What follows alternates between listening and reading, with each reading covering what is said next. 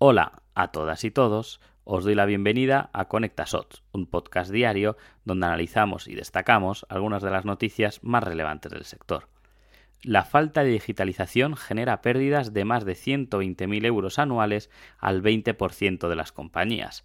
Este es alguno de los datos más llamativos que nos deja el informe La gestión financiera en las empresas españolas, previsiones, gastos y tendencias elaborados por PayHow. Indica que el 80% de las empresas realizará inversiones en este sentido.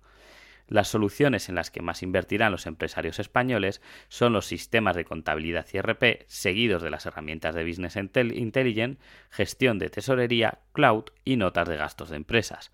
Además, el informe señala el orden de prioridad de, los empresarios españoles a la hora de invertir en nuevas tecnologías para sus departamentos financieros.